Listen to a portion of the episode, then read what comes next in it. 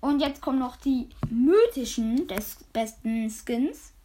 Also bei Tara finde ich Iris Tara sogar, weil die anderen finde ich nicht so nice. Ähm, warum lädt mich hier ein?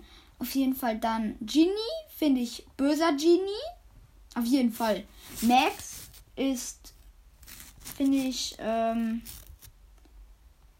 keinen. Mr. P gibt es nur einen Agent P, aber Agent P finde ich sogar ganz nice. Agent P geht sogar noch, weil er ist halt schon nice. Sprout finde ich, ähm, Sprout finde ich, ich glaube Astronaut Sprout oder sowas. Äh, für Byron, ich weiß nicht wie. Byron gibt es gar keinen Skin. Deswegen ist der beste Skin für Byron Byron. Logisch. So, das war's mit der Podcast-Folge. Ciao. Und beim nächsten Mal kommen die legendären.